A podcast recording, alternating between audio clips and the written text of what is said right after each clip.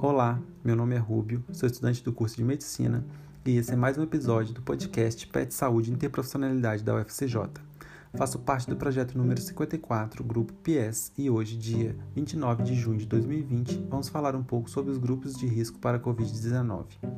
Fala-se muito da gravidade do novo coronavírus e principalmente do risco para pessoas portadoras de doenças crônicas, tais como hipertensão, diabetes, doenças renais e respiratórias. Sabemos que muitos serão portadores do vírus e não sentirão nada, os assintomáticos. Outros tantos terão sintomas leves como um resfriado, e outros tantos ficarão mais incomodados, mas não a ponto de serem internados em uma unidade de terapia intensiva, a UTI, ou até morrerem. Então, vamos explicar aqui os motivos que podem contribuir para que os doentes crônicos tenham desfecho triste no enfrentamento dessa doença, que já contaminou mais de 1,2 milhão e matou mais de 55 mil pessoas no Brasil.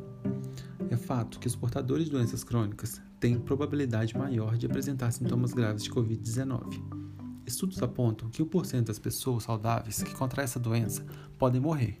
Já em relação aos pacientes crônicos, esse índice chega a 13%. Uma pesquisa da USP identificou que pessoas hipertensas, diabéticas ou asmáticas possuem alterações no metabolismo que justificam o aumento dessa probabilidade.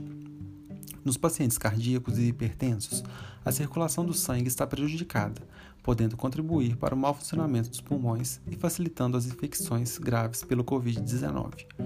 Além do mais, os que tiveram algum ataque cardíaco, como infarto, arritmia ou fibrilação, têm um músculo cardíaco mais debilitado.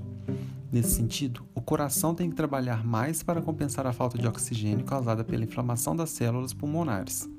Outros pacientes ainda fazem uso de anticoagulantes, contribuindo para hemorragias durante a infecção, o que pode agravar a doença e dificultar a sua cura. Mas é importante ressaltar que a Sociedade Brasileira de Cardiologia alerta para que não se pare de tomar os remédios sem orientação médica.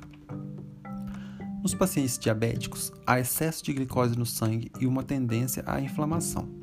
Isso causa enfraquecimento da imunidade do organismo, dificultando a defesa contra as infecções de uma forma geral. Assim, muitos sintomas da Covid-19 podem demorar a aparecer, fazendo com que o paciente procure o hospital em um estágio muito avançado de disseminação do vírus em seu corpo, fato que pode contribuir para um desfecho grave da doença. Já os portadores da doença renal crônica não possuem os rins funcionando como deveriam. Portanto, a filtragem do sangue torna-se prejudicada. Assim, é difícil para o corpo lidar com a excreção dos produtos prejudiciais de uma infecção. Além disso, muitos desses pacientes têm essa doença devido a outras comorbidades citadas anteriormente, como a hipertensão e a diabetes, o que contribui para aumentar ainda mais os riscos de agravamento de uma possível infecção de Covid-19. Outros grupos de risco incluem os portadores de doença pulmonar obstrutiva crônica, a DPOC, que podem ser os portadores de bronquite, asma, enfisema, dentre outras.